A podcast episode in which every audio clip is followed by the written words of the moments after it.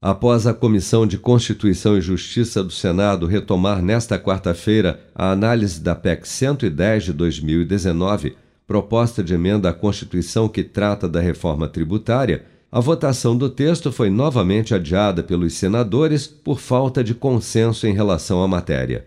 Mas, de acordo com o relator da proposta, senador Roberto Rocha, do PSDB do Maranhão, a versão final do texto está próxima de ser concluída para votação em plenário na próxima semana. A gente vai discutir com aquilo que foi colocado hoje, alguns ajustes, eles são via de regras conceituais, via com, com a bancada do PT, não tem uma dificuldade de acatar, a gente acata com a bancada da cidadania. Então a gente vai construir mais essa semana a convergência possível e uma convergência que não desmancha aquilo que foi feito até agora. Não, é, não é ato de vontade, isso é uma construção coletiva de várias mãos. E eu não tenho dúvida que a gente vota na próxima semana na CCJ e vota no plenário do Senado, porque assim é também o, desejo do presidente Rodrigo Pacheco.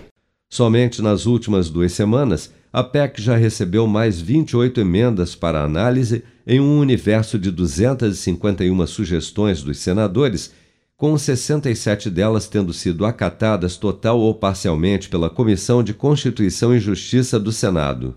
Na prática, a PEC simplifica os tributos que incidem sobre consumo e produção através da criação do modelo dual do Imposto de Valor Agregado, o IVA.